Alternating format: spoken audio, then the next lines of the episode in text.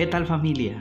Qué bueno una vez más con ustedes, retomando nuestra programación Tiempo de Refrigerio con Dios.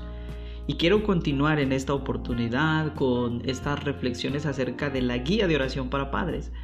Y hoy quiero que mm, eh, enfaticemos un poquito en esta temática. Los niños serán niños.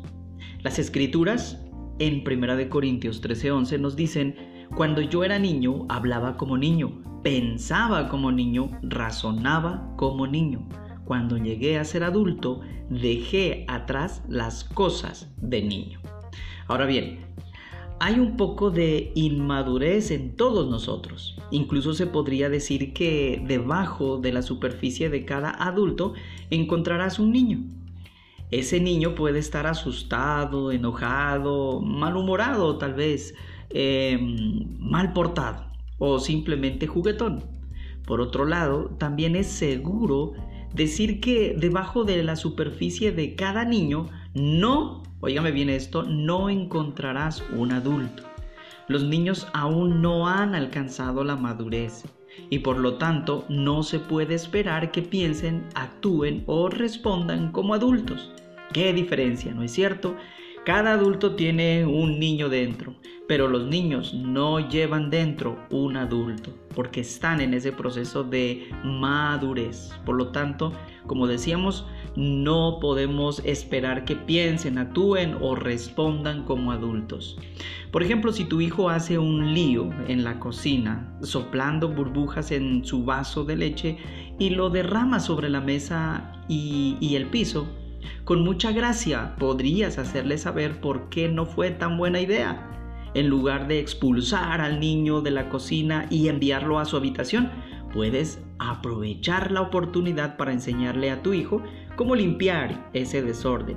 Esta capacitación ayuda a tu hijo a crecer y a responsabilizarse de sus acciones. La verdad es que los niños no deben ser disciplinados por ser niños.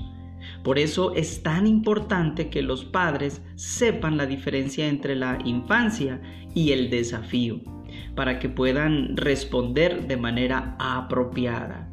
Más claro aún es que nosotros como padres tenemos que diferenciar cuándo es una desobediencia y cuándo es una travesura. Los niños por ser niños eh, normalmente son traviesos y por una travesura no puedes eh, castigarlo, pero sí por esa travesura puedes aprovechar la oportunidad para enseñarle lo que estuvo mal y así ayudarlo a crecer. Entonces, no olvidemos. ¿Cuál será el enfoque de nuestra oración entonces? Da gracias a Dios por los años de la infancia que aunque a veces son complicados, desafiantes y agotadores, también son preciosos y significativos. Pídele a Dios que te ayude a discernir la diferencia entre la condición de niño y el desafío o la travesura que él puede cometer y que te dé sabiduría y paciencia para responder de manera apropiada. Ora para que ocasionalmente le permitas a tu niño interior divertirse y aclarar los momentos difíciles en los que tu niño simplemente se comporta como niño. Esto es lo que hace que las relaciones sean excelentes y los recuerdos especiales.